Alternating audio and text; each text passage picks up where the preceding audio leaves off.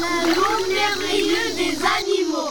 Sur l'île magique du crocodile, une girafe fait librement son orthographe avec les selles qui étendent tranquillement leur linge.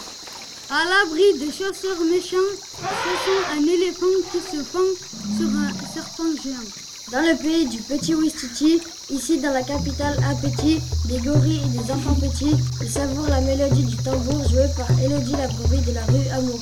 Il était une fois une petite ânesse qui s'appelait Inès, qui se promenait sans cesse devant son Altesse. et qui lui proposait chaque jour une tasse de jus de d'ananas. Et ceci, ce n'est pas un mot. Vivez mes amours merveilleux.